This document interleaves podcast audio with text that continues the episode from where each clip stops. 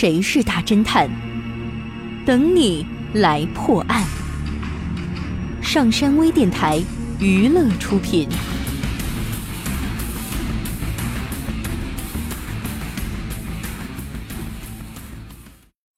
秋高气爽的一天，丁小山接到了报案，说一帮驴友相约一起去郊外野餐，结果有一位驴友被发现死在了河边。丁小山立刻带助手赶到了现场，发现死者是被人用刀子之类的利器刺死的。死者的哥哥也在现场，哭得非常伤心。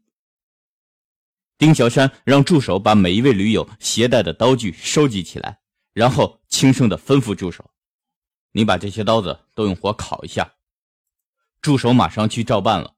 过了一会儿，助手把用火烤过的刀子都拿到了丁小山面前。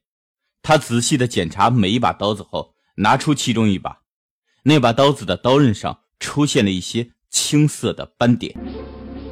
丁小山向那群人问道：“这把刀是谁的？”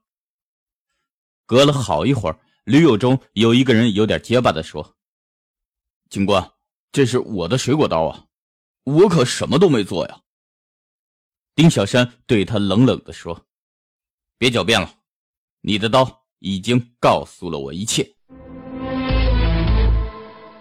你知道丁小山为什么认定那把刀是凶器吗？